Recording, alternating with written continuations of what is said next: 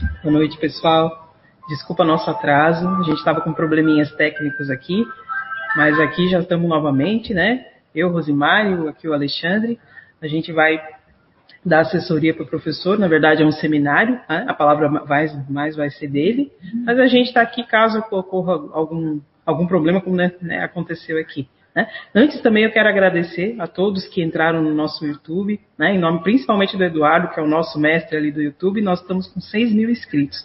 E a gente convida vocês também a se inscreverem no, Cortes, no canal Cortes CIU, que ali é, vocês podem acessar os melhores pontos das nossas palestras.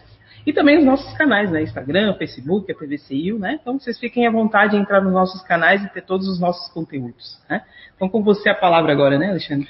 Ok, boa tarde a todos vocês que nos acompanham aqui né, no canal da CIU, Recanto do Saber. Hoje a gente vai ter um seminário sobre a vida do André Luiz, né, com o professor Clóvis, pesquisador. E então ele com certeza vai trazer muitas novidades, né, acerca de, dessa figura conhecida no movimento espírita. É, ele, ele, escreveu, para quem não conhece, o André Luiz, um espírito que escreveu através do médium Chico Xavier. E um dos livros mais conhecidos é O Nosso Lar, que até se tornou um filme, né? E o professor vai trazer novidades a respeito dessa figura tão conhecida no movimento espírita. Boa tarde, professor Clóvis Nunes. Eu passo a palavra para você. Boa tarde, Alexandre. Boa tarde, nossa amiga que está do seu lado. Boa tarde a todos e todas que estão conectados. Na verdade, Alexandre, nós tomamos uma decisão agora recente, porque esse seminário vai ter que ser dividido em duas partes tem coisa demais e não vai dar tempo. E possivelmente nós teremos muitas perguntas voltadas ao próprio tema. Porque é um tema, eu não diria que seja polêmico, mas ele é um tema que levanta um véu muito grande de dúvidas e eu vou é, dividir em dois momentos. Nós vamos abrir, vocês vão entender por quê, e, e também que se eu precisaria passar muitos slides, eu deixei a parte teórica agora para esse primeiro momento e os slides eu mostro no próximo domingo de setembro, ok? Então, uhum. nós vamos fazer uma, uma viagem aqui na, na live de hoje, é, falando desse, desse, dessa importante é, fase do movimento espírita brasileiro que trouxe esses livros, psicografado por Chico Xavier, é, foi, veio a lume na, para o, a literatura popular, publicado pela Federação Espírita Brasileira é, em 1944. Mas é, o espírito de de André Luiz se apresenta a Chico Xavier em 1941. O prefácio da obra, é, assinado por Emmanuel, que é um, o guia espiritual de Chico Xavier, está datado é, na cidade de Pedro Leopoldo, no dia 3 de outubro de 1943. Então, o livro ele antecede aí o ano da sua publicação, quando ele assina o prefácio é, de Emmanuel. Eu queria dar uma lida nesse parte desse prefácio para o leitor acompanhar e ver a importância é, desse trabalho, dessa nossa live de hoje.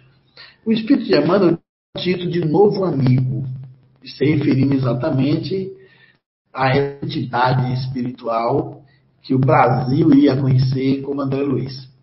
E ele geralmente ele começa dizendo assim: os prefácios em geral apresentam autores, exortando-lhe o mérito e comentando-lhe a personalidade. Aqui, porém, a situação é diferente. Embora os companheiros encarnados procurariam o médico dos catálogos da convenção. Por vezes, o anonimato é filho do legítimo entendimento e do verdadeiro amor. E realmente se procurou André Luiz muitas e muitas vezes. E nós vamos ver como houveram alguns enganos, né? E até hoje, tem essa polêmica. Aí existe até espíritas, uma parte que alega eh, que André Luiz acham que foi o próprio Emmanuel que escreveu o livro e assinou um pseudônimo na mudando o estilo literário. Mas são só explicações por falta de informações sobre o tema. Para redimirmos, prossegue Emmanuel, para redimirmos o passado escabroso, modificam-se tabelas da nomenclatura usual na reencarnação. Funciona o esquecimento temporário da misericórdia. André precisou igual cerrar a cortina de si mesmo. E por isso que podemos apresentar o mestre e autor humano, mas sim o novo amigo e irmão da eternidade por várias, ou por trazer valiosas, valiosas impressões aos companheiros do mundo, necessitou despojar-se de todas as convenções, inclusive do próprio nome, ou seja, do nome real da última encarnação que ele teve aqui no Brasil. Para não ferir os envolvidos ainda nos velhos mantos da ilusão, que seria o corpo terrestre, né? Estariam ainda encarnados, os que colhem os, as espigas maduras não devem ofender o. Faz analogia aqui bastante interessante. Livro não é único. Outras entidades já comentaram as condições da vida no além-túmulo. Entretanto, já muito desejamos trazer o nosso ciclo espiritual ao que possa transmitir a outrem o valor da experiência própria, com todos os detalhes possíveis, a legítima compreensão da ordem que preside esforços dos desencarnados amorosos e bem intencionada nas esferas invisíveis ao olhar humano, embora intimamente ligados ao planeta. Certamente que numerosos amigos sorrirão ao contar passagens das narrativas Mano parecia profetizar o muro.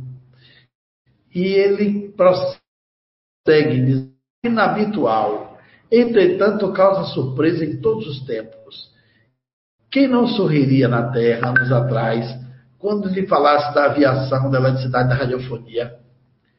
Isso ele está escrevendo em 43, gente. Vamos viajar aí no tempo e no espaço é, para algumas décadas vivas. Né? A surpresa, a perplexidade e a dúvida são de todos os aprendizes que ainda não são. É mais que natural e justíssimo não cometer desse modo qualquer impressão alheia. Todo leitor precisa analisar o que lê. Reportamos-nos, pois, tão somente ao objetivo essencial do trabalho. O Espiritismo ganha dilatada expressão numérica literatura interessam-se pelos seus trabalhos, modalidades experiências. Nesse campo imenso, todavia, deve o homem disputar de si. Não basta investigar fenômenos, aderir verbalística, doutrinar consciências alheias, fazer proselitismo e conquistar favores da opinião, por mais respeitável que seja no plano físico. É indispensável cogitar do conhecimento dos nossos potenciais, aplicando-os por nossa vez serviços do bem. O homem terrestre né, é filho de Deus, entra sutil e na roupagem da carne. Aluno benemérito precisa aprender a levar-se à luta humana. É a sua oportunidade, o seu livro. O intercâmbio com o invisível é movado em função restauradora do cristianismo puro, que ninguém, todavia, se descuide das necessidades próprias no lugar que ocupa pela vontade do Senhor. André Luiz vem contar a você, caro leitor, que a maior surpresa da morte carnal é de nos colocar face a face com a própria consciência na qual edificamos o céu. Estacionamos no purgatório, nos precipitamos abismo infernal. Vem lembrar que a terra é oficina sagrada e que ninguém menosprezará sem conhecer o preço do terrível engano que submeteu o próprio coração. Que não basta a criação humana, mas precisa saber se aproveitá-la dignamente, que os filhos do cristão, em qualquer escola religiosa, devem dirigir-se verdadeiramente ao Cristo. E que no campo doutrinário, precisamos, em verdade, do Espiritismo. E do Espiritismo, mas muito mais de espiritualidade. Emmanuel Pedro Leopoldo, Minas Gerais, 3 de outubro de 1900. Esse livro, quando surgiu com essa apresentação,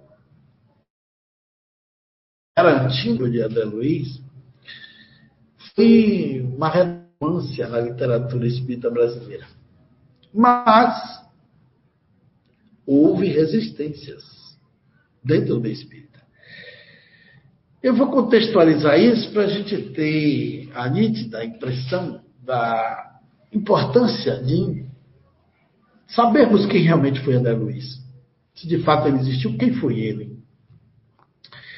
Quando a corpo, logo o movimento espírita começou a fazer uso dela, o livro foi.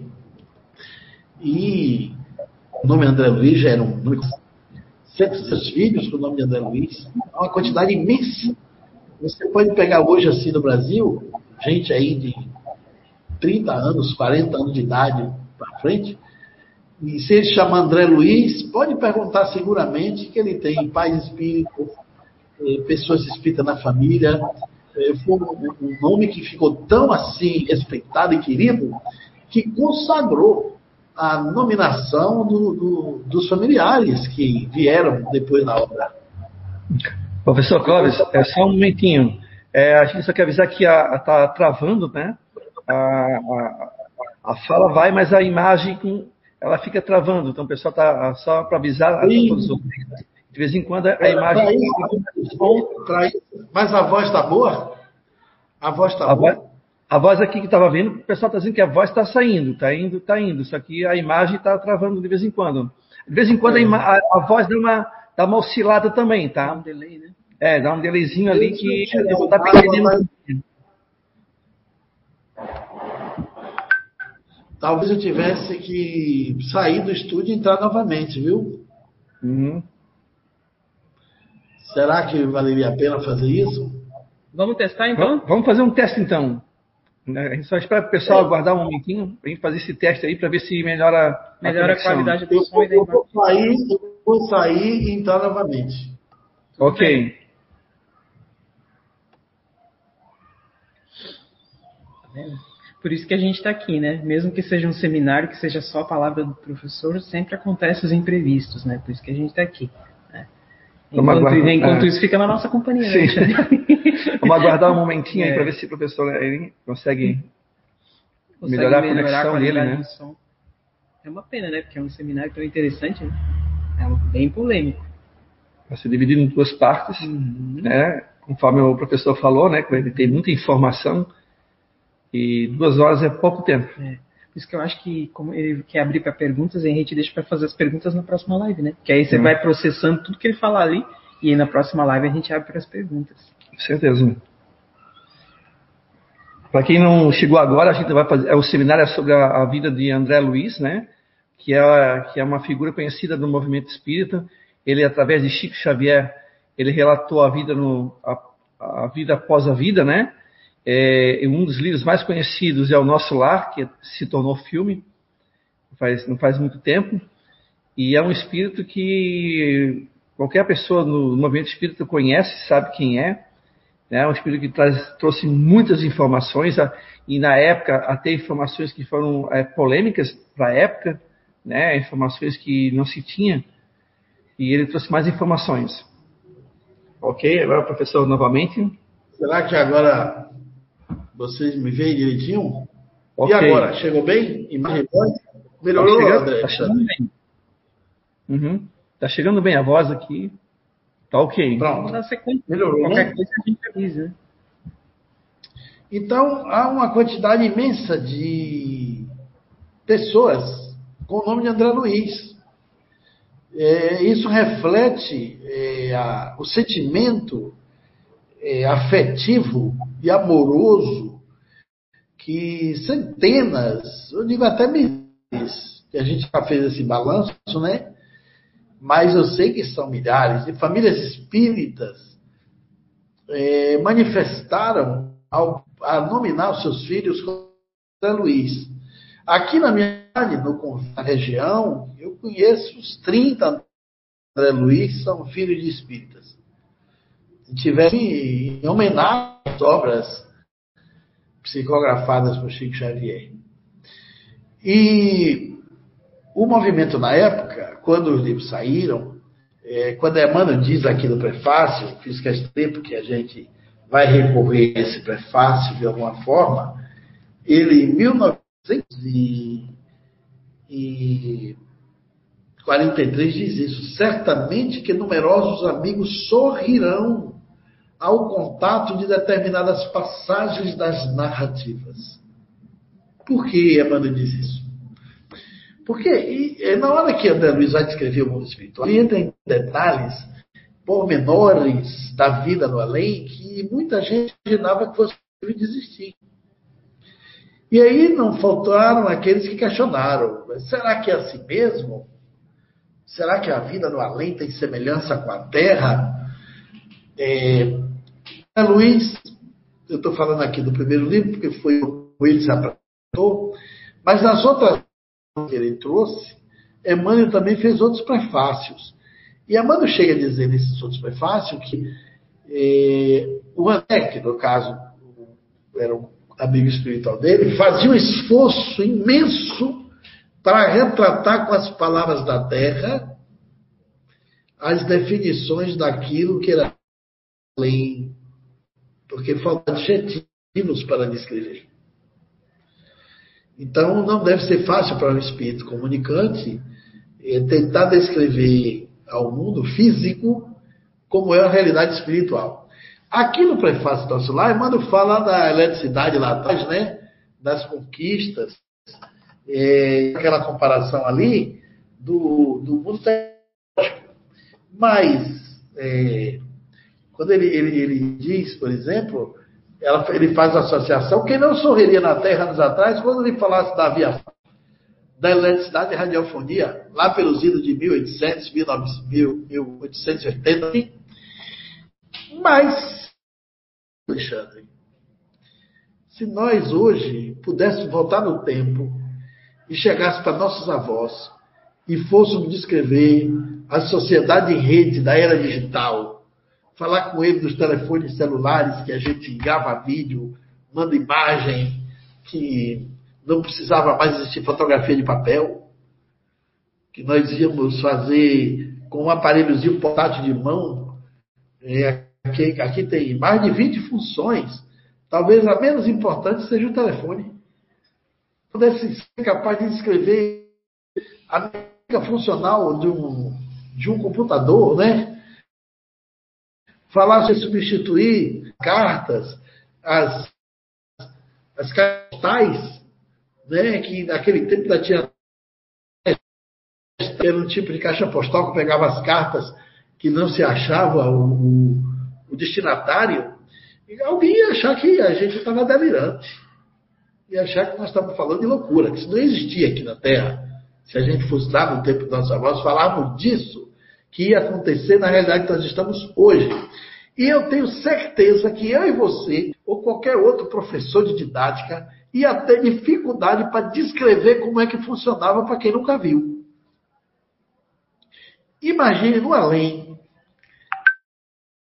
um espírito corpo, consciencial, totalmente diferenciada da realidade terrena, fosse descrever como é que funciona a vida social do além, ele ia ter também muita dificuldade. Nós temos que entender um pouco também aí da época, né? O Brarário, o planeta agrário em muitos países, as maiores cidades do mundo, em 43, ainda era diferente. Se nós pegarmos as imagens hoje da arquitetura do Rio de Janeiro, em 43, e pegar de 2021, você pensa que você está em outro lugar. Né? Coisas mudaram, paisagens se transformaram, meios de transporte, como seria o carro de 43 para o carro sofisticado hoje? E se você chegasse lá em 1943 e fosse dizer que nós teríamos carregando ser motorista, e PS, e já tem muito assim em Bilbao e outros países do mundo, né? Tem cidades fantásticas. Você chama o carro pelo seu aplicativo, ele vem ser motorista. Você pega ali como se fosse um Uber. Como se fosse não é um Uber, dirigido pelo GPS lá no espaço via satélite. E a tela do vidro, lado esquerdo do carro, é um touchscreen que você aí tem o um mapa do seu destino. Se você fosse dizer isso, é esquisito. Você vê como isso é complicado. Nós estamos hoje num planeta que a informação é, é, é rápida. Mas você sabe que tem um site que tem ele é, tem uma quantidade expressiva de seguidores, são mais de milhões de seguidores que acreditam que o homem não foi à Lua. E aqui no Brasil você vê que tem muita gente que aderiu à ideia de que a Terra é plana, né? Depois de muito tempo. Nesse momento que eu estou fazendo essa live aqui, está tendo uma exposição. Tem um, um, astronauta vivo que fez a última expedição é, à Lua, porque a, nós fizemos seis viagens à Lua, não foi só feita o Apolo 11, né? Depois daquela fizemos mais cinco. Essas cinco viagens foram com dois astronautas. Um desses astronautas está em São Essa exposição vai até o mês de outubro e está lá tudo exposto num shopping maravilhoso, uma área imensa, capacetes, roupas, os utensílios dos astronautas, detalhes das viagens, equipamentos, peças, narrativas. E o astronauta fisicamente está lá, dando testemunho, dando entrevistas, conversando com as pessoas.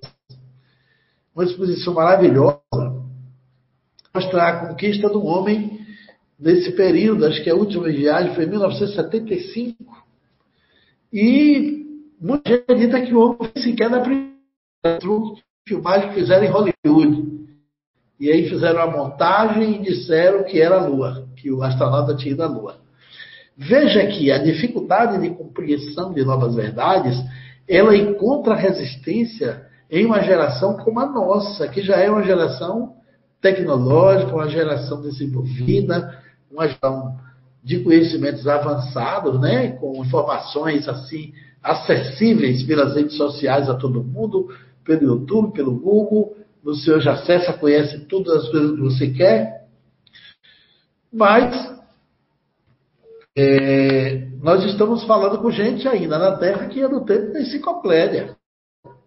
Você tem o superou a enciclopédia, o a Jané, que significa vá rápido, é, são milhões de textos por dia que se avolumam ali, mas tem gente que tem resistência. Encontrar argumentos para justificar sua descrença. Então, quando o livro Nosso Lar veio a lume, muitos espíritas disseram que André Luiz era um espírito pseudo-sábio. Vi isso do saudoso escritor espírita Deolinda Morim, quando eu o conheci em Salvador, eu ainda muito jovem, tinha anos, ele já era cenário, já estava em idade avançada, jornalista, escritor, e depois assim na roda de amigos, palestrantes ali, eu era acho que talvez fui o palestrante mais novo desse evento, foi o Congresso, acho oitavo, o Congresso Brasileiro de Jornalistas, Escritores Divulgadores do Espírito Salvador.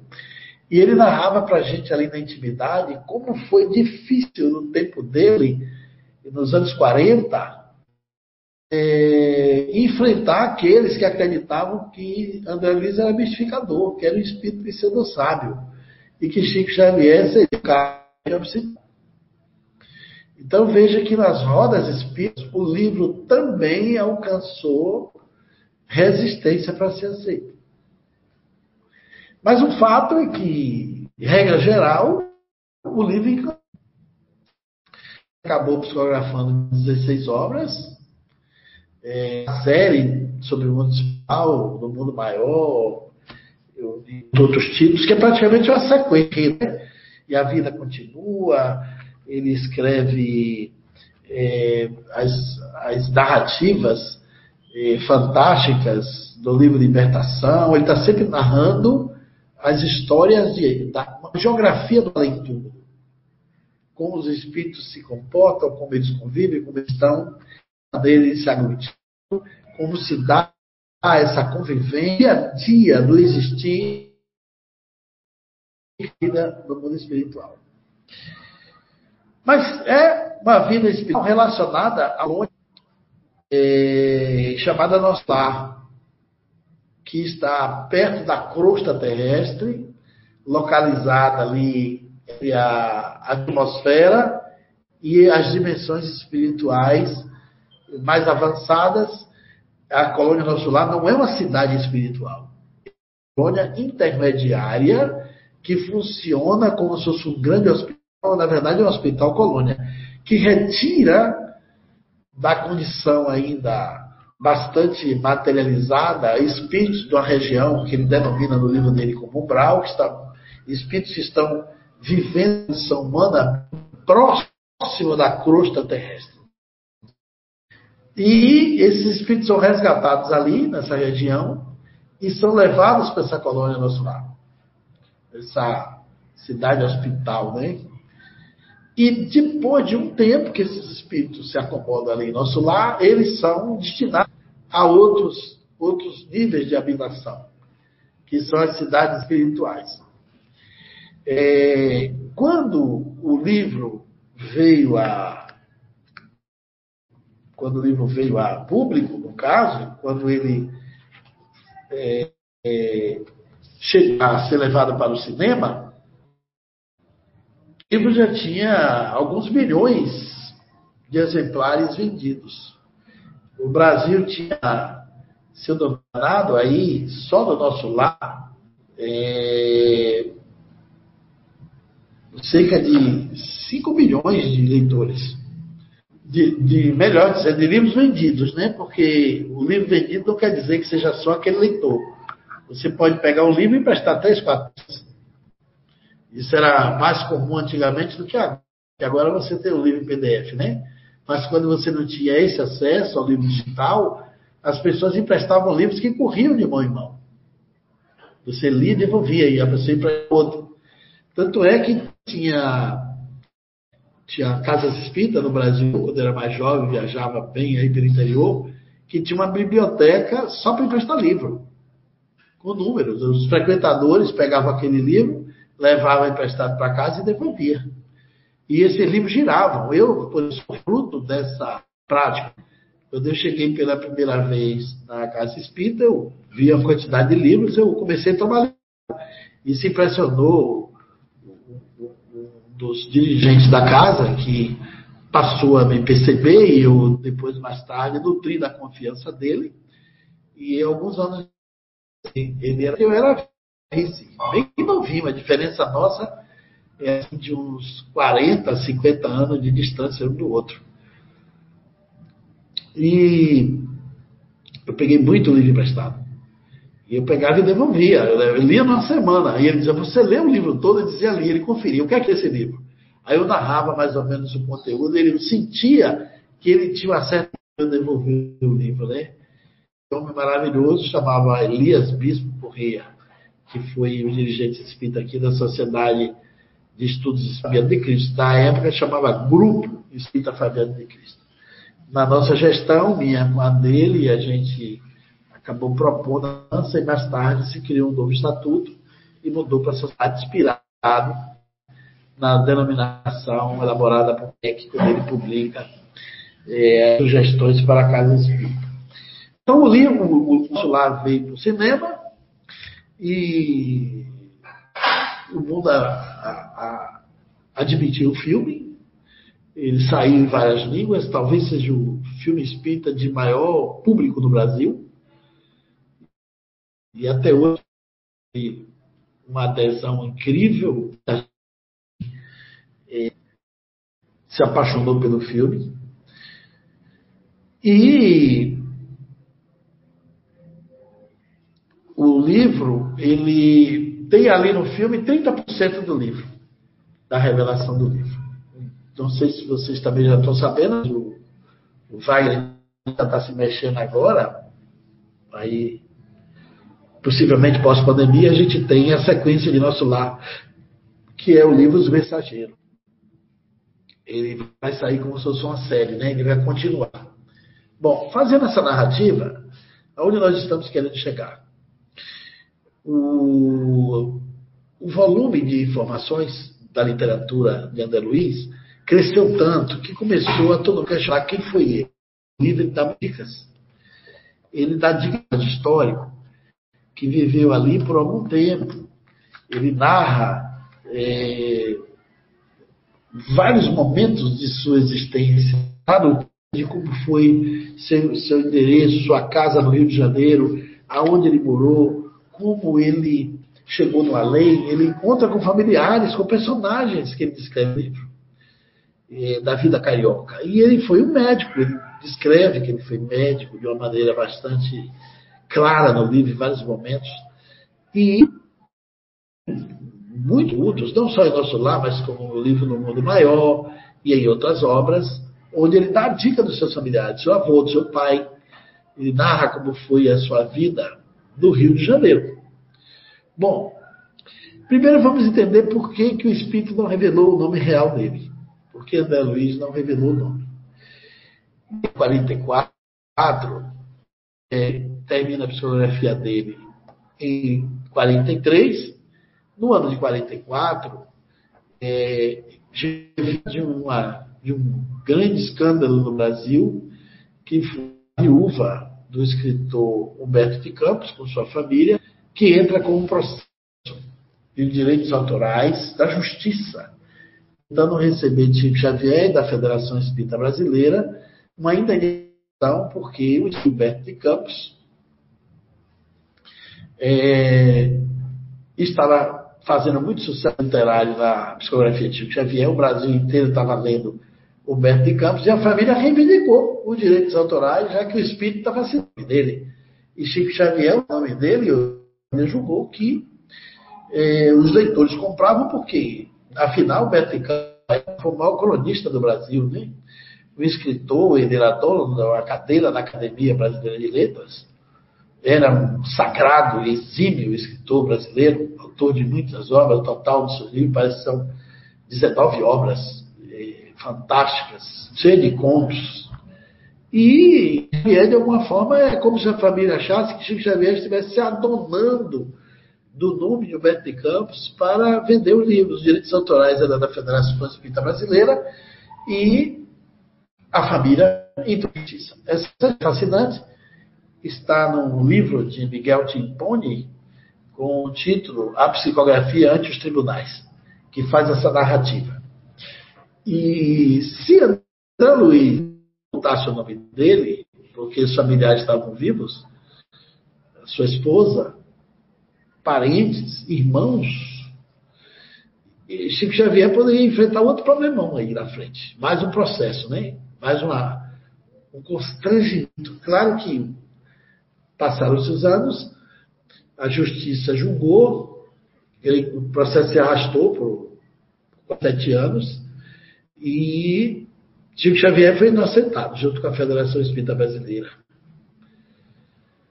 Muitos anos depois, um filho de Humberto Campos, Humberto Campos Filho, pede perdão a Xavier em São Paulo e reconhece é, não só a autenticidade do seu pai, como também os direitos autorais de pertencimento da sua própria família. Então, os espíritos também antevendo isso, talvez se preveniram. E naquele mesmo ano que a federação publicava, já estava livre de um problema, porque veio com o pseudônimo, não veio com o nome do autor. Exato, o nome do autor. Alexandre, a imagem está ruim ainda? Voltou a ficar a minha imagem? A imagem está boa, sim, tá. Ela não está travando tanto. Tá. A voz, a voz tá, dá para ouvir legal. De vez em quando tem uma pequena ah, falha, mas é bem, é bem rápido. Qualquer coisa a gente avisa. É, a gente avisa sim, né? Qualquer coisa se travar ou não der para ouvir, a gente avisa daí. Então, já naquela época, muitos jornalistas espíritas, escritores, muito atentos, o movimento ficou voltado para o caso Alberto de Campos. E é, mais tarde, quando os livros de André Luiz começaram a vir a lume, mais obras, mais obras, mais obras, e a, a profusão de adesão no país inteiro, começaram-se a especular a identidade de André Luiz. E, e se acreditou que ele tinha sido um sanitarista Oswaldo Cruz. Por algumas décadas se aventou o fato dele ser Oswaldo Cruz. E mais tarde, essa identidade passou a ser orientado por a possibilidade de ter sido Vargas.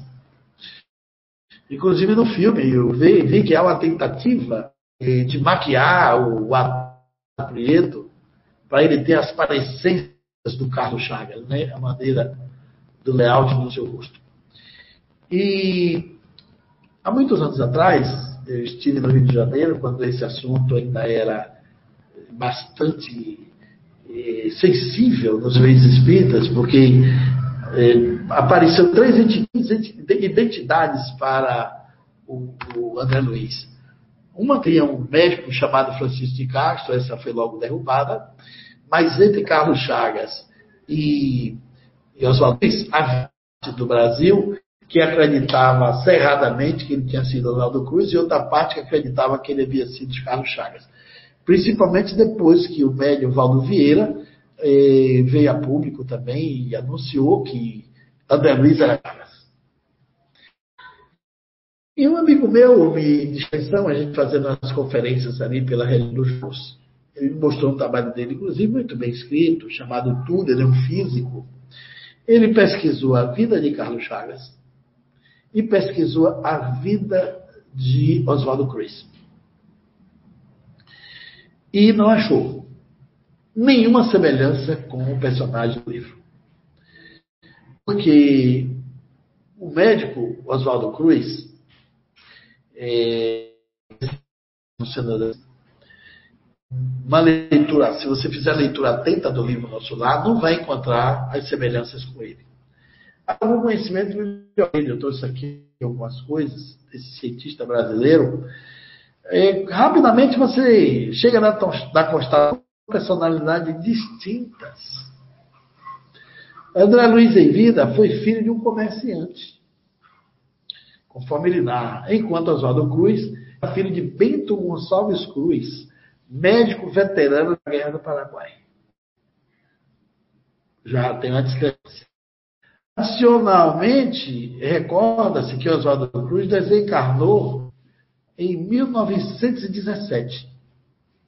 Essas datas já não batem. Ele morreu de uma grande insuficiência sendo que André Luiz desencarnou em decorrência de uma oclusão intestinal. E que, na verdade, também foi vítima de um câncer. Na época, por preconceito, os jornais do Rio diziam que morreu um médico famoso tal, e dizia que era um grande mal, uma doença grave. Mas André Luiz narra nos seus livros, e todo mundo sabe? Que ele fala que ele ficou em Umbral, nas regiões umbralinas, né? ele se demorou durante oito anos. Então, se a data que ele morre ao se apresentar Chico não coincide com as datas da morte de Oswaldo, Cruz, que foi em 17. É, no caso, ele estava ainda se adaptando à vida, à vida na colônia espiritual, lá, é, para onde é, acabava de ser levado, depois que ele saiu das regiões sobralinas, e quando recebe a notícia, quando ele sai do umbral, quando o André Luiz é ele recebe a notícia, porque ele deu noção do tempo e de espaço, ele não sabia nem que tinha estado lá por um período assim possível de ser mensurado. Ele narra que os orientadores espirituais a ele que era o ano de 1900, agosto de 1939. Portanto, ele deve ter desencarnado entre 29 e 30 para ele ter oito anos de umbral. Então, não tinha como ser o Oswaldo Cruz. Logo assim, de, de primeira monta, não bate. Não tem como. A versão do personagem de Carlos Chagas, que foi também o cientista, que faleceu em 34. Então, se ele desencarna em 34 e fica oito anos no umbral, e mais um período nosso lá até se apresentar Chico, não daria tempo dos oito anos. Mesmo que ele fosse resgatado assim, lúcido no nosso lá e se apresentasse a Chico um mês ou dois meses depois, seria sete anos. E não oito no umbral. Então, faltaria um ano de convivência nas regiões umbralinas, mais um período de adaptação no nosso lar, e mais um período que ele se apresenta a Chico e começa a psicografar a obra para ficar pronto em 43. Então não daria tempo. Então, depois, Carlos Chagas não tem a sua história biográfica as coincidências do personagem histórico de André Luiz. Ele, além de estar ainda no umbral 41, que foi o ano que ele aparece a Chico, portanto, não é provável que ele seja André Luiz, é, porque também a, a, os pais dele e a, a sua biografia não coincide. O Carlos Chagas foi um, um homem filantropo que tinha uma benemerência imensa com os pobres. Era um homem ligado à Igreja Católica. Durante muito tempo ele foi um cientista reconhecido oficialmente pelo Vaticano. E André Luiz narra no livro coisas que não dá, ele não coincide com isso. Ele atendeu clinicamente muita gente, mas ele dizia que foi mais assim no favoritismo, foi no automatismo, ele não tinha esse período. E André Luiz teve apenas um período de vida clínica. E ele nas narrativas, logo no começo do livro, ele fala assim: de fato eu conhecia as letras do Velho Testamento, próprio Adelino narrando. E muitas vezes folheava o Evangelho. Entretanto, era forçoso reconhecer que nunca procurava as letras sagradas com a luz do coração.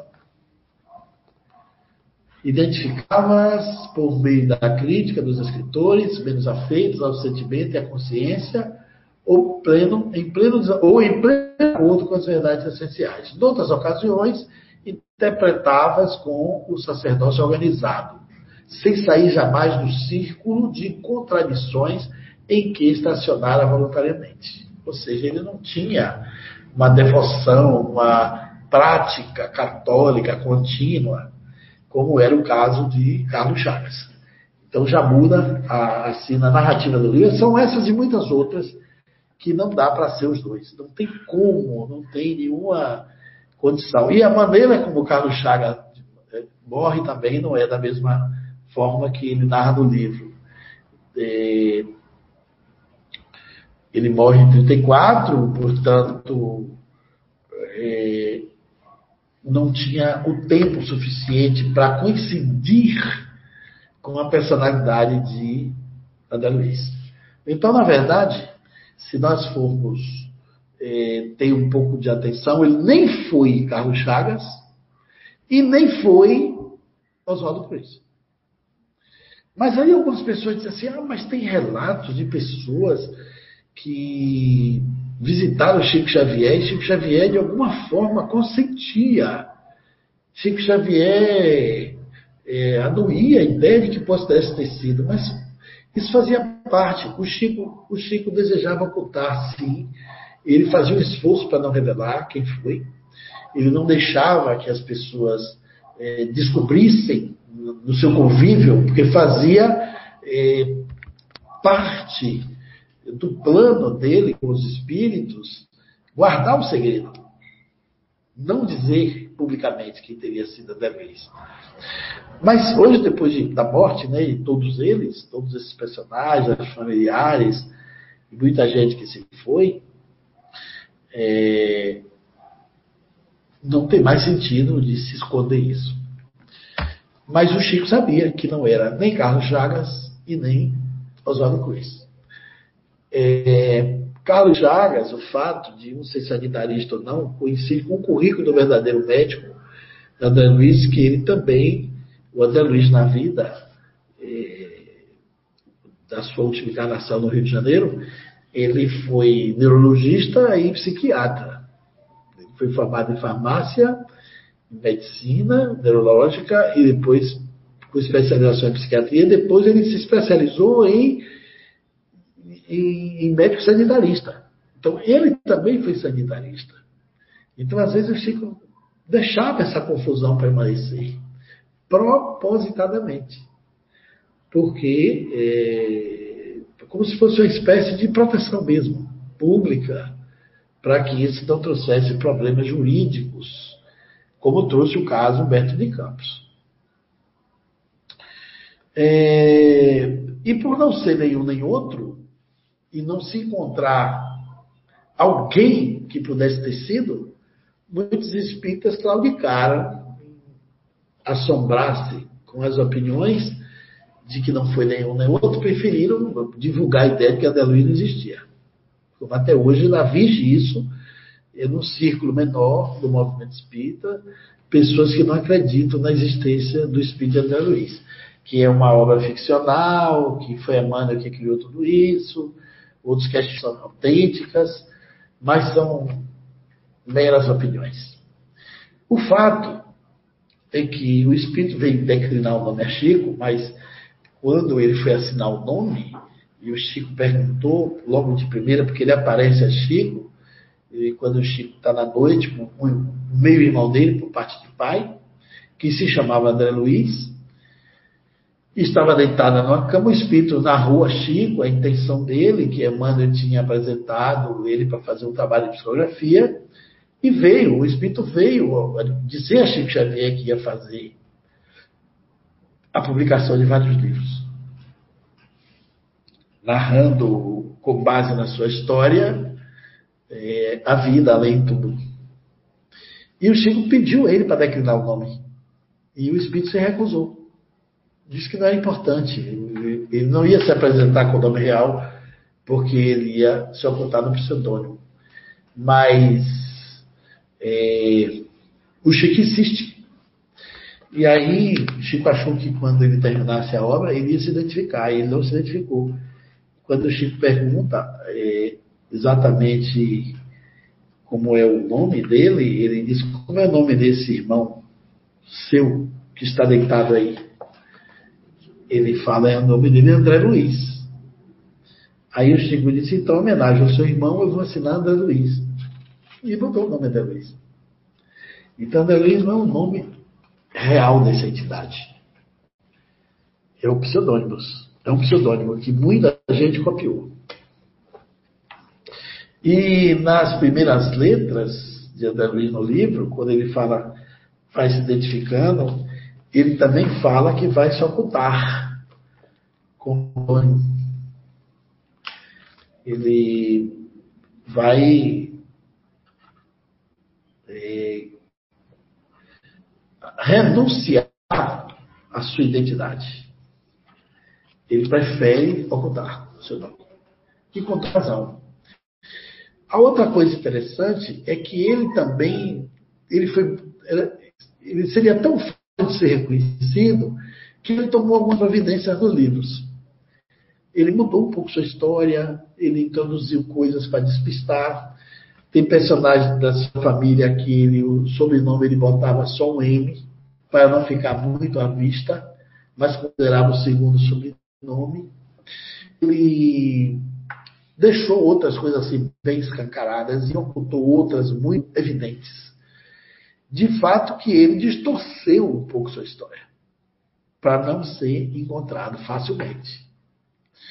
Mas diante da revelação que o próprio Chico Xavier fez, lhe chegou o conhecimento, essas informações que ela veio a lume para algumas pessoas, restrita, quatro ou cinco pessoas no Brasil sabiam realmente que foi André Luiz, é, ouvindo isso da própria boca de Chico Xavier, e eu vim saber em 1984 a notícia me foi revelada numa viagem de Salvador para a Feira de Santana.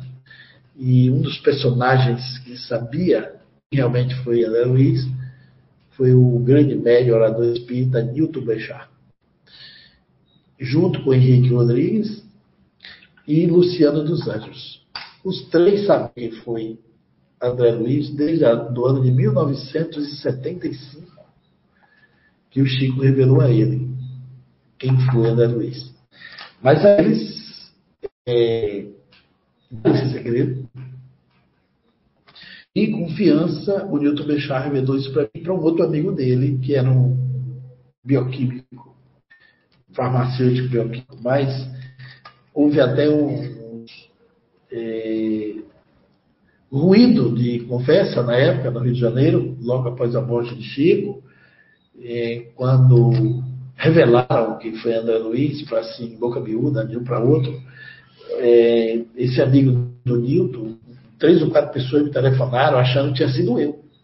Porque eu também era amigo, mas eu confessei que não fui eu que dei a notícia. Eu não, eu não, eu não quebrei o nosso acordo de segredo, de guardar informação. Engoli muitas vezes em roda de conversa com alguns espíritas essa história de que André Luiz existia do tio que era Emmanuel, que é, imitava um estilo literário para se disfarçar e que a obra do próprio Emmanuel, eu tive que ficar bem calado para não é, estragar. Tive paciência de esperar. Não estragar é, aquilo que havia sido acordado. E o Newton dizia que a gente só podia dizer isso depois da morte do próprio Chico. Depois Chico Xavier desencarnou. O Nilton Bechá veio a falecer bem antes do Chico, um ataque cardíaco fulminante na porta da casa do amigo, que ele apertou a campainha. Ele caiu ali mesmo e desencarnou. E Henrique Rodrigues veio falecer depois, e Luciano dos Anjos também, já está no além. Luciano chegou a escrever alguns artigos falando sobre isso, e os três já estão lá na vida espiritual. Mas todos eles sabiam, esses três sabiam, quem era o verdadeiro André Luiz. E guardaram um segredo espetacular. E eles conseguiram é, guardar por muito mais tempo do que eu, né? Porque quando eu soube, eles já tinham 10 anos, quase 10 anos, que eles tinham confirmado é, com Chico justificou, até justificou porque que ele fazia algumas pessoas crerem. Para uns, ele fazia crer que era Carlos Chagas, para outros, ele fazia crer que era Oswaldo Cruz, porque isso funcionaria como um despistamento para que a maioria das pessoas não ficasse procurando e não achasse o verdadeiro médico do Rio de Janeiro, que teria sido André Luiz. O fato interessante é que nós conseguimos fotos da casa, vamos mostrar isso no próximo seminário onde ele viveu. Vamos mostrar a narrativa do livro com a casa, onde ele descreve a paisagem, as palmeiras, é, as plantas que estavam lá na frente. Ele Botafogo. Existe o túmulo dele, no Rio de Janeiro. Nós tivemos a foto desse, desse túmulo. Existe quatro fotografias dele também no Rio de Janeiro, do verdadeiro André Luiz.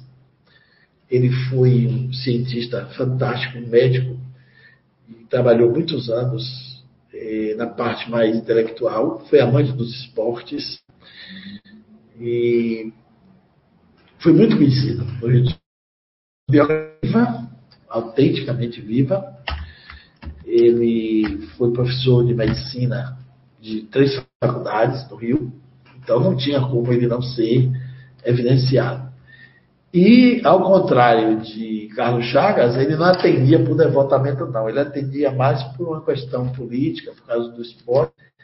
Ele foi, por muitos anos, presidente do Clube de Regatas Flamengo do Rio de Janeiro. Pelo menos por várias gestões, por um período de três gestões. A última não conseguiu cumprir 100% devido à doença. Mas ele chegou, na época que o esporte, o futebol principalmente, não era aceitado, eh, não era bem visto. Era aí uma área eh, de, eh, como é que diz assim, a validação, de, de validação pela elite brasileira mas ele antecipava o que ia acontecer e ele foi o primeiro médico também a se importar com a reposição física dos atletas. Em usar em superação para o atleta, em ter uma assistência médica mais precisa. E por conta disso ele atendia muita gente ligada ao clube na sua clínica. E atendia assim mais por, é, por um processo de troca do que por devoção e amor ao próximo, como ele narra no livro, isso também coincide. E ao interessante que nós vamos entender, existem muitas coincidências. Eu, para fazer a segunda palestra, eu preciso do, dos slides, e na verdade eu tive um problema no computador, os slides travaram no iPhone que eu tinha feito há alguns dias atrás, eu passei muitos dias organizando todo o arquivo, eu peguei todo o material guardado, fiz assim com o maior carinho do mundo. Mas tentando antecipar para hoje, embora eu fazer em duas partes, eh, às 16 horas o meu computador travou nessa área dos arquivos dos PowerPoint, não teve jeito de abrir. E eu comecei e a palestra já sabendo que não tinha chance de passar hoje. Mas tem outras coisas que eu gostaria também de falar sobre essa verdadeira identidade de André Luiz. É, por que nesse momento é importante a gente falar disso? A gente sabe que o mais importante é o ensinamento do livro. Se ele mesmo mudou um pouco da sua biografia, ele adulterou para não ser descoberto, porque o mais importante ali seria a informação que vinha por trás das palavras, e é isso que deve contar quando a gente lê as obras dele. Mas há hoje um movimento tentando descaracterizar a sua real identidade e até pejorativamente acusar Chico Xavier de ter sido um médium eh, vítima de um espírito mistificador. E isso não é bom para o movimento espírita. E saber também que foi esse personagem histórico é também é, nos projetar no olhar dele de vida de espírito ele vai na direção de nós outros, de nós todos, né?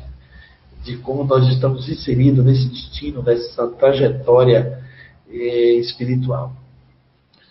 Ele encontra muitos desafetos na vida dele, lá em nosso lar, personagens da sua juventude, ele encontra desafetos da sua família, afetos, e ele depois encontra vários personagens da sua família também no além, inclusive seu avô em uma condição muito difícil.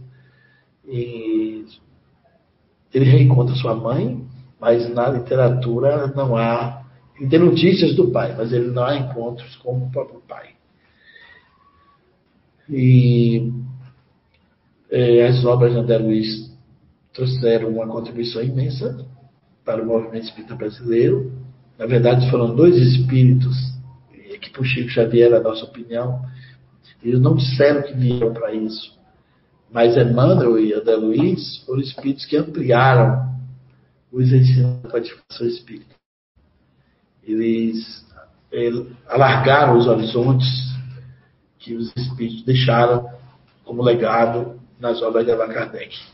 E trouxeram informações bastante peculiares, ampliando muitos conteúdos é, principalmente na área da mediunidade, na área da filosofia, na área da ciência, porque por André Luiz estar mergulhado no campo da medicina, e Chico Xavier impressionou muito com essa literatura, porque estava em Pedro Leopoldo, uma cidade que tinha, na época, 2.500 habitantes, e psicografar, nos anos 40 devia ter lá uns 3 mil pessoas, não tinha biblioteca de ensino nem faculdade de medicina, e as obras de André Luiz encerram um conhecimento bastante profundo sobre fisiologia, sobre medicina de uma forma geral, sobre biologia. O livro Evolução dos Mundos, que foi psicografado inclusive em parceria com o médio Valdo Vieira, o Valdo morava em Uberaba, a 500 quilômetros de Pedro Leopoldo. E o, o psicografado capítulos pares e o Valdo Vieira psicografava os capítulos ímpares. E depois pares com os ímpares e dá uma obra monumental escrita por dois médicos pelo mesmo espírito. Uma obra fascinante que somente 60 anos depois eh, os pesquisadores espíritas, médicos inclusive, vieram confirmar eh, coisas que a ciência só tinha condição de garantir que estava correta ou não depois de 60 anos e que está no livro Os Dois Mundos, psicografado por Chico Xavier. Então, André é um ser histórico, ele existiu de fato. E, o, eu vou dar o nome dele, mas a gente vai saber todos os melhores detalhes na palestra do mês que vem, que eu vou fazer uma, uma sequência de informa informações, inclusive puxando esse com a obra dele e pegando um, um, um elenco de datas com narrativas do livro e ocorrências para vermos que não há a menor dúvida de que ele foi esse personagem. E a gente passa ali o livro, olhar. É, dá um impacto. Quando eu descobri que ele existia, eu tiro pela minha experiência. Quando o Newton Boechat me revelou, eu fiquei bastante impactado. Eu já tinha lido o livro Nosso Lar, quando eu li de novo, eu li com uma situação totalmente diferente da primeira vez. E fiquei impressionado. Realmente, uma literatura dessa feita na velocidade que foi feita, recebida praticamente na psicografia mecânica a jato, que o Chico era jato naquela época, e, com 40, no ano de 1943, Chico tinha é, em torno de 30 anos, então ele estava no apogeu da, da psicográfica. Estava com toda a fluidez mediúnica dele em atividade é, bastante ostensiva. E foi ali que André Luiz escreveu essas obras monumentais. Então, é um livro que a gente deve reler. Vocês que estão na live, com certeza, vão reler e vão se apaixonar por outros trechos. A gente lê e vê coisas que não viu da primeira vez. É essa cidade que reúne cerca de um milhão de habitantes, de entidades, distribuídas em ministérios. Ela tem uma arquitetura em formato de estrela. Ele descreve que foi é, fundada por espíritos portugueses do século XVI. Olha quanto tempo, né?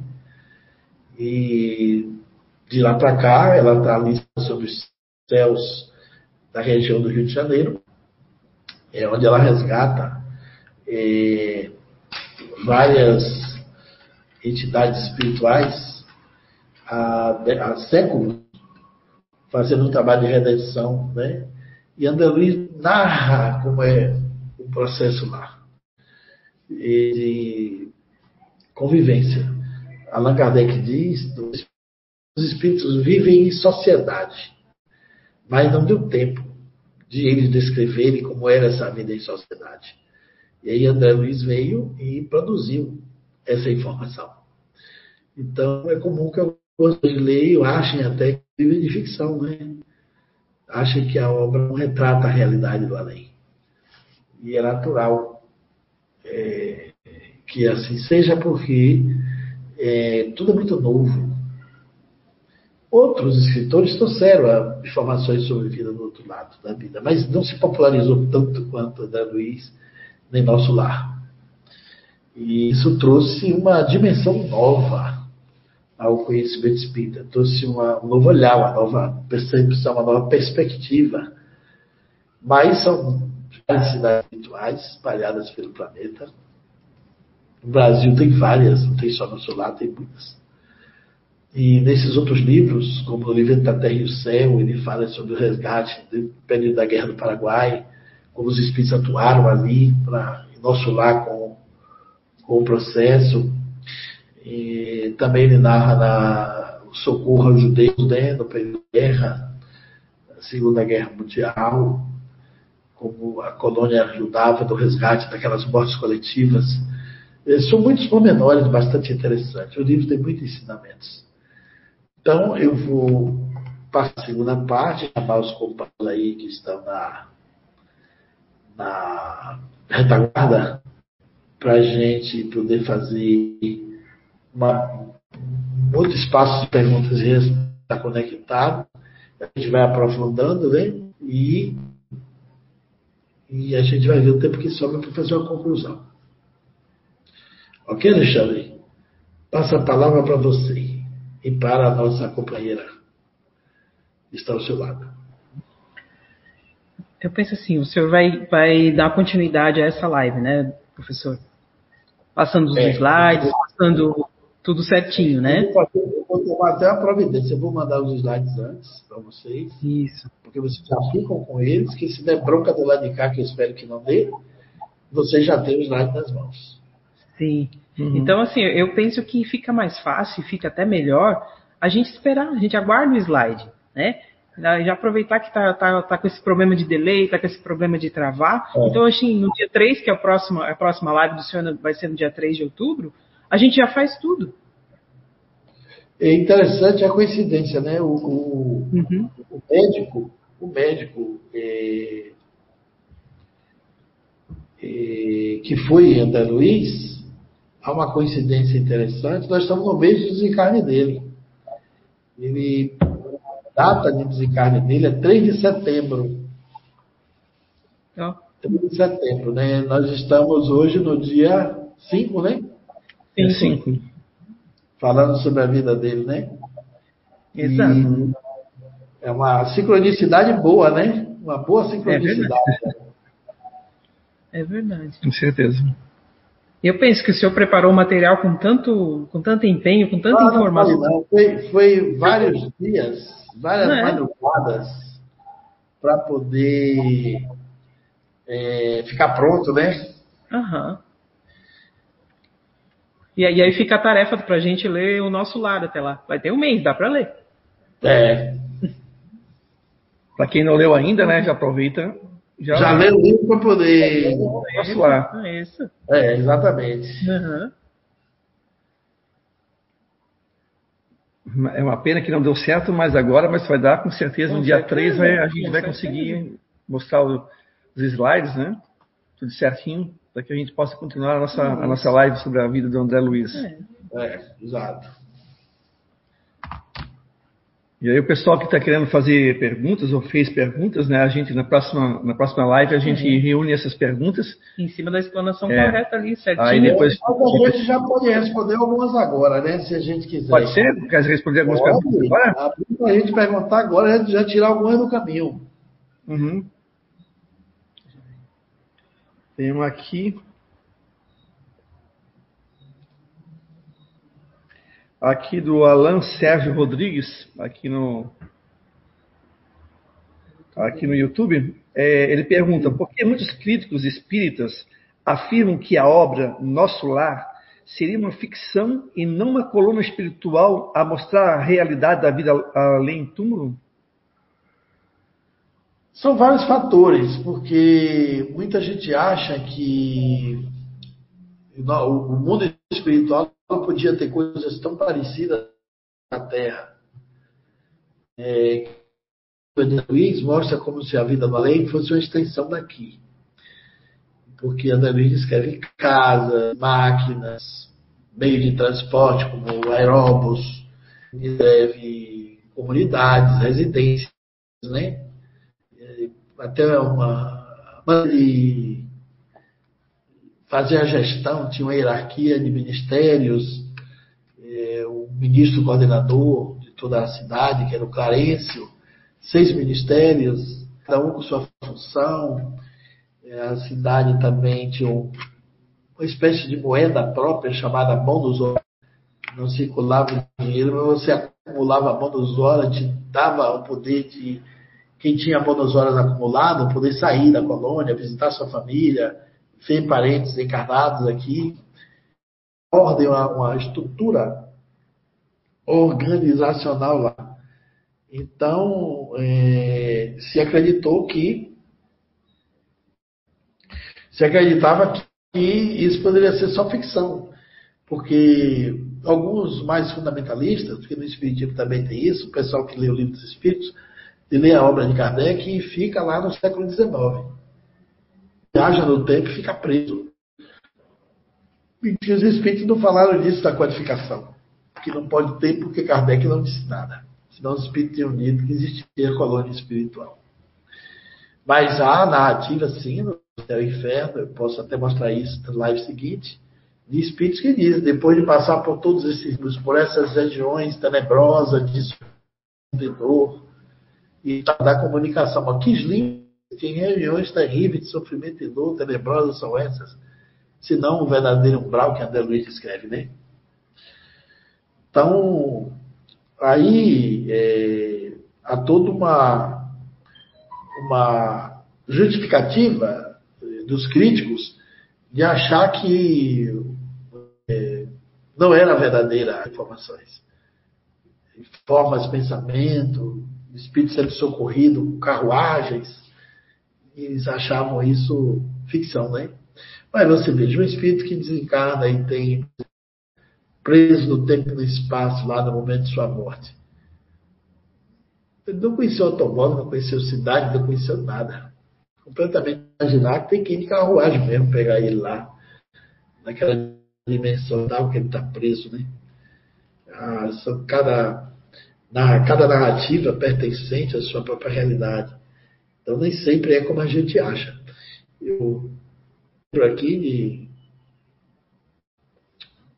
uma narrativa do cacique dos Perenas, me contou essa história que um grupo de índios mandou três guerreiros ir na cidade dos homens, que considerava os mais inteligentes, mais perspicazes. Ele ia ficar um mês na para a tribo. E eles voltaram, ficaram uma semana dizendo o que tinham visto. E o cacique perguntou a cada um que mais tinha impressionado na cidade dos brancos. E um inteligente disse que o que mais me impressionou é como é que eles faziam para ficar pequeno, para reduzir o tamanho e entrar na caixa de luz para um conversar com o outro, que eles chamam de televisão. Ou seja, o achava que a gente reduzia o tamanho, fazia alguma mágica para ficar pequeno e entrar na TV. O olhar dele era o olhar de quem não entendia, né? E pela ótica silvícola dele, ele achava que a gente diminuía de tamanho e estava de luz. Ele chamava de caixa de luz da televisão, né? E muitas vezes a gente fica aqui no aquém, nessa dimensão material, querendo entender o mundo espiritual com o mesmo olhar dos índios. E querendo trazer para os nossos nexos, né? Para nossa percepção cerebral, física, de entendimento, ao invés de abrir a nossa mente para entender o mundo espiritual, pode ser tudo muito diferente daqui, embora guarde semelhança. Então, o motivo foi esse. Mas depois esses críticos mais acirrados, eles se renderam. O professor o jornalista Deolinda Morim me contou que naquela época, nos anos acho que 86, esse congresso, 88, me lembro, ele disse que os, os resistentes a André Luiz já tinham mudado. Eles foram muitos. Mas agora esse movimento está se ressuscitando aí, uns cinco anos para cá, apareceu o movimento dos negacionistas, né, das obras de Chico Xavier. E que é ficção. Ressurgiu, né, um processo assim, cíclico, ressurgiu esse movimento crítico. Porque nosso lá fala de rios, fala de bosques, jardins, fontes luminosas, conjuntos habitacionais, enormes torres onde funciona ministério, escreve mesmo. Parece até que ele está escrevendo Brasília, ali, uma cidade moderna, diferenciada na época, né? Mas não tinha isso. A obra foi psicografada 16 anos antes de Brasília, né? Brasília nem sequer estava na cabeça de Neymar. E André Luiz já descrevia essa cidade toda é, diferenciada. Mas é uma, uma, obra monumental, né? As obras de André Luiz são e desde que as obras chegaram, em 1944, né, livrarias, a, a divulgação foi intensa. A federação fazia de 20 20 mil, primeiras edições foram 10 mil livros, mas saíam com uma velocidade extraordinária, até chegar o filme, né? É, o filme que estreou em 2010 parece que no cinema brasileiro mais de meio milhão de telespectadores. Nas primeiras semanas, arrebatou mais de 560 mil pessoas. E Chico Xavier pegou essa fase muito antes, né? Porque quando ele, ele Chico Xavier atravessou o século todo, né? Na verdade, o Chico foi o médio que enfrentou o maior racismo do século XX o maior cepticismo mediúnico, o cepticismo espiritual, foi muito intenso. Ele não teve que conviver com o ceticismo do espírito também, é isso, né? Mas faz parte, ele passou muito bem nessa resistência. Tem mais alguma pergunta?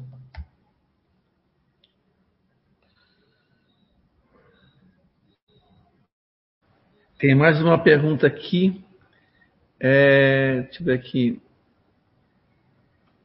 Essa do Douglas aqui. Tem aqui, aqui em cima.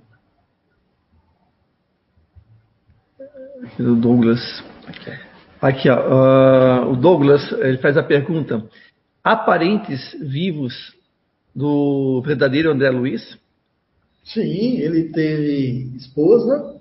Eu digo a vocês uma coisa interessante: a esposa dele visitou Chico Xavier, descobriu o livro descobriu ele no livro. E Luciano dos Anjos, que era um dos, do segredo, além de mim, né, o Luciano, o amigo de Newton, Newton, o Henrique, eu, que eu sabia.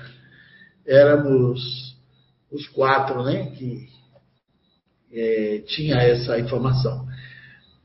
Ele, Luciano, conversou com os parentes.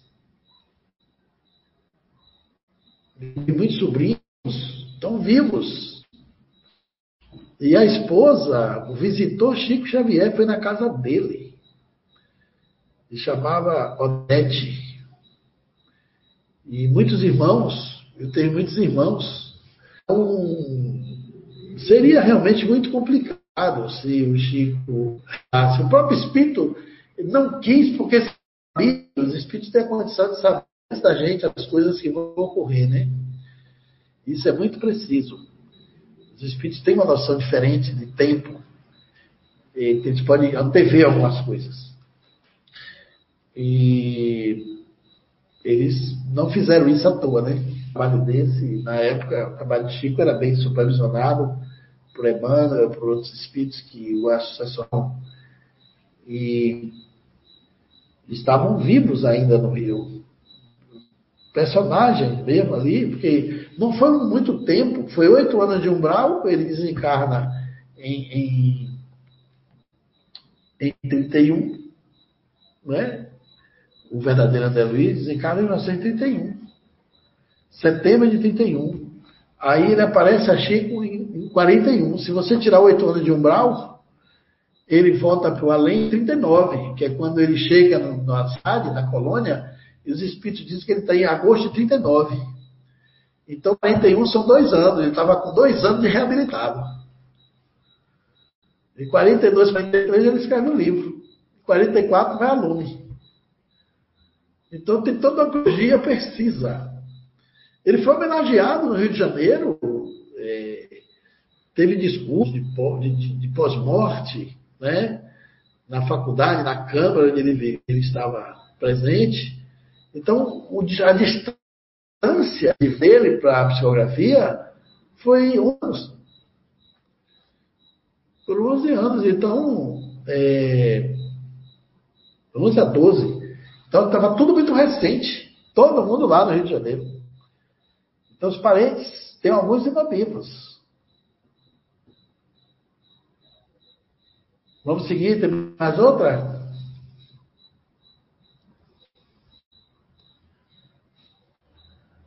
Tem uma pergunta bem interessante aqui, ó. A Cristina Santos aqui do YouTube. Vamos ver se é spoiler, né? Ela diz assim: Professor Clóvis, Faustino Monteiro Esposeu foi presidente do Flamengo em várias gestões, médico, neurologista e psiquiatra. Será que ele foi André?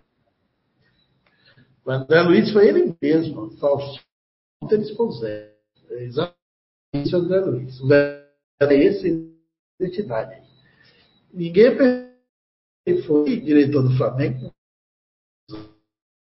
Isso para os flamenguistas é maravilhoso. Mas ele, inclusive, foi quem é, adaptou o escudo do Flamengo. Quem fundou a sede da Gávea do Flamengo foi ele. É, Faustino Monteiro Esposel. Uma das fotos que eu vou mostrar no, no, nos slides da próxima live é a foto que está lá, na sede da diretoria do Flamengo. Ele é, inclusive, ele é citado por cronistas esportivos famosos lá no Rio de Janeiro, em artigos, até dos anos 60, 70, até nos anos 80 ele é citado. Ele é muito querido no meio é, esportivo, porque ele deu uma missão imensurável aos atletas. E a partir daí o, o futebol valorou né, essa a saúde física, psicológica do atleta.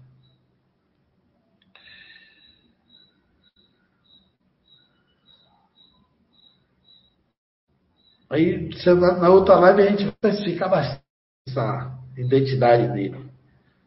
Mas foi exatamente o mesmo personagem. E engraçado que era difícil as pessoas acharem essa biografia, viu? Porque é, tem, um, tem um pesquisador do Rio de Janeiro que montou um grupo e foram 246 personagens. Pegou o período de desencarne de, de André Luiz, botou o período do umbral e ficou ali navegando. E foi procurar todos os médicos famosos da época. Chegou a 246 não achou o, o, o verdadeiro André Luiz. Depois, numa roda de amigos, ele, quando soube dessas informações, ele viu que tinha passado por esse nome e não tinha se dado conta. Exatamente por causa do despistamento. Mas na psicografia, ele não dá nenhuma dica da sua relação com o esporte. Também, se ele tivesse dado, era, era, era melhor ter dito o verdadeiro nome. Vou descobrir. Entendeu? oculta a relação dele com o esporte. Ele não dá nenhuma pista. Porque ele, ele clinicou pouco tempo. O maior tempo dele na medicina foi mais na área intelectual e no, no magistério, né? Ele ensinando e orientando teses. E trabalhando, e outra parte de cada vida esportiva. Nunca deixou de atuar como médico, mas não era clínico do dia. Ele estava mais nas faculdades e trabalhando no clube. Então, se ele dá uma dica aí, Flamengo, todo mundo ia saber. Não sabe nem dizer o nome do Flamengo. Porque não teve outro médico na época tão empenhado nisso quanto ele. Então aí a identidade dele seria revelada. Então ele tratou de escancarar umas coisas e esconder outras. Isso aí ficou difícil de achar. Ele foi muito inteligente na maneira de apontar a verdadeira identidade. Tem outras perguntas?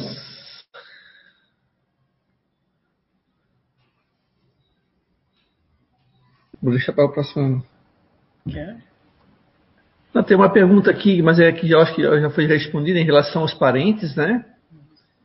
Aqui foi. Eu acho que não, acho que não tem mais nenhuma pergunta aqui na. A gente possa estar tá repassando aqui para o professor. Que aí a gente pode daí é, conversar com o pessoal que na próxima live, no dia 3 de outubro, né? É, Para quem viu a nossa live de hoje, tentar de repente registrando as perguntas um caderninho, anotando, e a gente possa daí fazer a, na próxima live daí com né, as perguntas para o professor responder. Então a gente queria agradecer aqui, eu acho que a gente vai encerrar por aqui, professor, e agradecer aqui a todos vocês que nos acompanham, aí deixando aqui o convite em aberto, né, para o dia 3 de outubro, aí o professor vai apresentar os slides, né, da foto e, enfim, outras curiosidades ali a respeito da, da, do verdadeiro André Luiz. E eu quero agradecer ao professor aqui mais uma vez pela participação, né? Uh, pelas informações que trouxeram aqui a nós. E eu vou deixar a palavra final para o senhor daí encerrar a nossa live de hoje. Olha, é, eu gostaria de dizer que é, quando eu soube dessa história, eu na minha viagem seguinte a Rio de Janeiro, eu passei um tempo perseguindo essa história, né? E me impressionou muito. É, você tem o endereço dele, a casa está lá no lugar até hoje. Ela pertence à instituição católica. E vocês vão ver na foto que eu vou mostrar é, da imagem da casa. Ele descreve nosso lar e você vê que o endereço é aquele, pela narrativa dele. Não tem como não ser aquilo ali. E tem muita curiosidade assim que chega a ser um pouco inacreditável em torno da história dessa casa. É, parece até aí sim, parece ser ficção, mas eu garanto a vocês que não é, porque tem como qualquer pessoa pesquisar. E também é, dizer que as narrativas da, do livro e da história dos outros livros, a gente encontra as pistas. Ele não deixou pista só em Nosso Lar. Ele deixou pista em muitos outros livros dele. Ele relata a família dele. Né? Ele, ele, inclusive, ele encontra um dos personagens no capítulo 35 de Nosso Lar. Quem tiver curiosidade, vai ler sobre Silveira. E nas pesquisas que foram feitas com os amigos no Rio, encontra esse, esse homem, esse Silveira, a quem o pai dele né, junto com o avô, toma todos os bens por umas promissórias de dívida. E André Luiz vai encontrar a Silveira trabalhando em nosso lar. Olha que negócio incrível, né? E esses personagens, ele, ele, ele muda o primeiro nome, mas não muda o segundo. E há outro momento também que ele narra o médico que atende ele lá, que foi colega dele, contemporâneo de medicina, e já está trabalhando em nosso lar. Ele dá notícia desse médico e ele reencontra lá, tudo isso eu vou estar mostrando, essa, essa, esses links, né?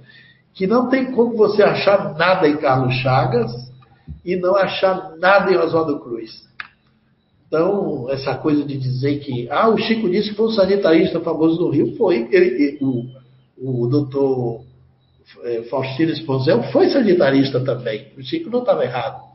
Só que não era o sanitarista que o pessoal pensava que fosse, né?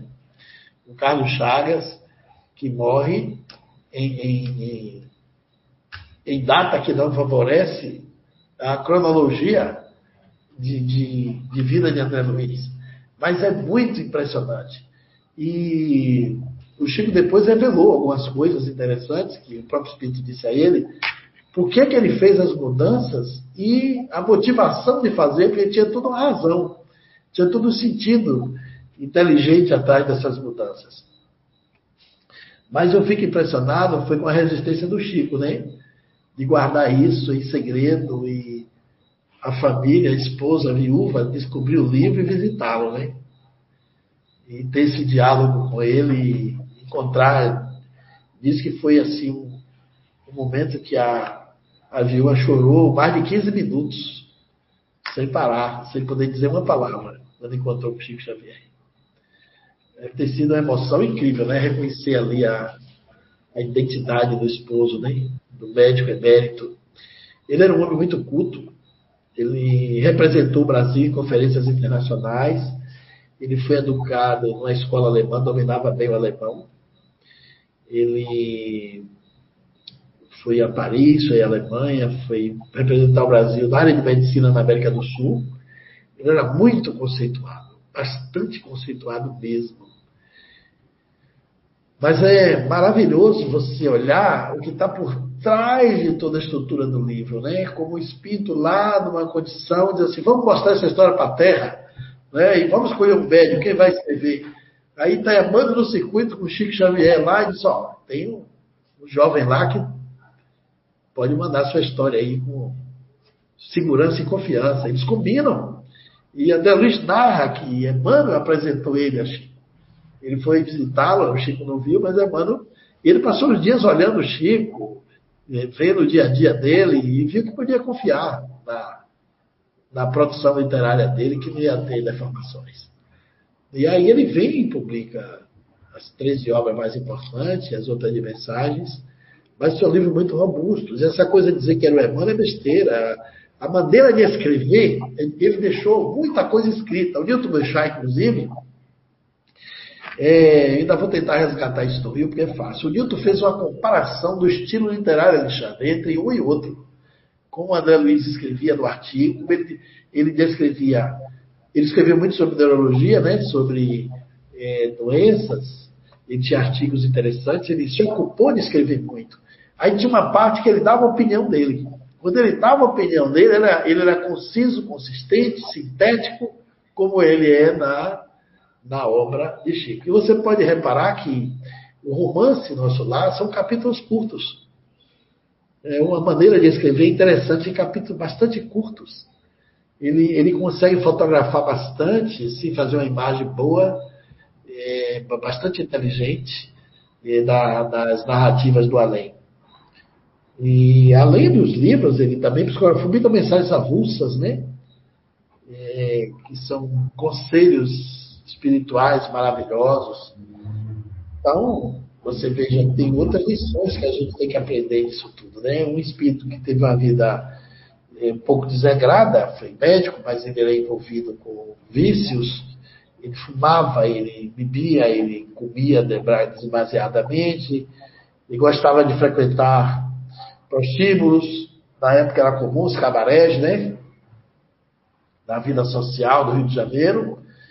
E ele chega na lei como suicida e não concorda. Ele teve sífilis e tem câncer e faz duas cirurgias antes de morrer, tenta, tentam salvá-lo, ele não consegue. E depois os espíritos dizem que ele não aceitava, mas era um suicídio inconsciente. E que ele não ficasse atormentado com isso, não, que a grande maioria de gente da Terra chega na lei como suicídio inconsciente também. Ele estava na, na média. tava, ele estava na excepcionalidade da admissão de ter sido um suicida, né?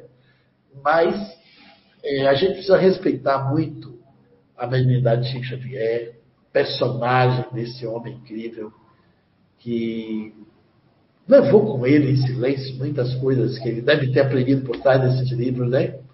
Quantas coisas espetaculares. Teve um amigo meu que tinha descoberto, mas Chico não disse a ele que não, não, não dava para ser, não voltou e foi outro.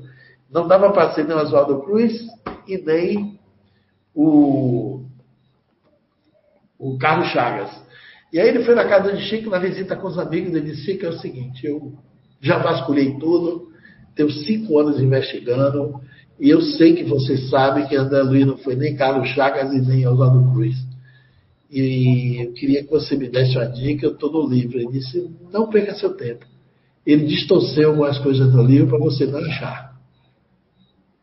E ele desistiu. Ele desistiu de procurar. Ele não morava no Rio, ele morava em São Paulo. Ele até confessou para mim agora, se eu morasse no Rio, eu ia dedicar um dia por semana para investigar até achar quem foi.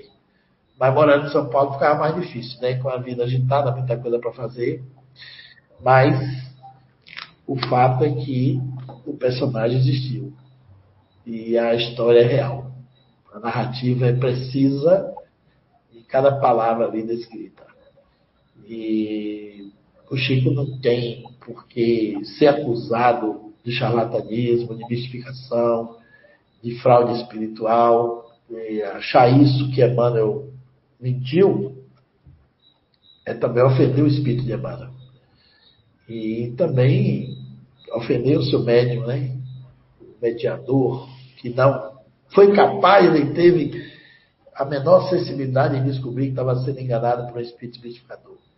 Então a gente tem que ter muito cuidado, que às vezes os comentários cheios de paixão é, gera ofensas desnecessárias e acaba ferindo é, a ética, né? Então, nós temos muita coisa espetacular. Eu tive a alegria de privar da amizade do Chico, de ir na casa dele algumas vezes. E a coisa que mais me fascinava era perguntar a ele como era o processo dele, o que estava por trás dos livros mais importantes, das coisas recebidas dele. E eu me lembro que ele narrava, uma vez eu fui lá, o livro Paulo Estevam estava fazendo aniversário, eu tinha lido pela segunda vez, eu disse, perguntei a ele, Chico, como foi que você se sentiu quando recebeu esse livro Paulo Estevam? Ele disse, ah, meu filho, o Emmanuel mandou que eu me preparasse. E mandou que eu escrevesse esse livro isolado. E eu falei com o doutor Joviano, que era o, o diretor da fazenda, onde Chico trabalhava. Na verdade, o Joviano foi um benfeitor e foi chefe dele, né? A fazenda rural. E ele disse que, já Chico, minha casa é tão cheia de gente, tão frequentada, toda hora chega alguém, não tem como botar você lá no lugar privado. Mas eu tenho um porão que eu vou lhe mostrar. Aí tinha um porão perto da casa, que era um lugar abaixo do solo, você descia alguns degraus de escada, né? Esse lugar está até lá hoje no turismo Chico Xavier, tem um lugar que ele recebeu o livro Paulo Estevam. E era um lugar agradável, confortável ali, mas era pequenininho, uma coisa assim, dois metros por três, aquele, aquele quartinho pequeno abaixo do solo. E o Joviano disse, aqui eu acho que você fica quieto. E botou uma mesa simples de madeira, e ele ali com papel e lápis. Ele disse chegava do trabalho cinco e meia, para seis horas, tomava um lanche rápido e sentava ali, isolado do mundo, para receber Paulo Estevam. E saía dali 11 horas da noite, 10 horas da noite, escrevendo 3, 4 horas, sem parar.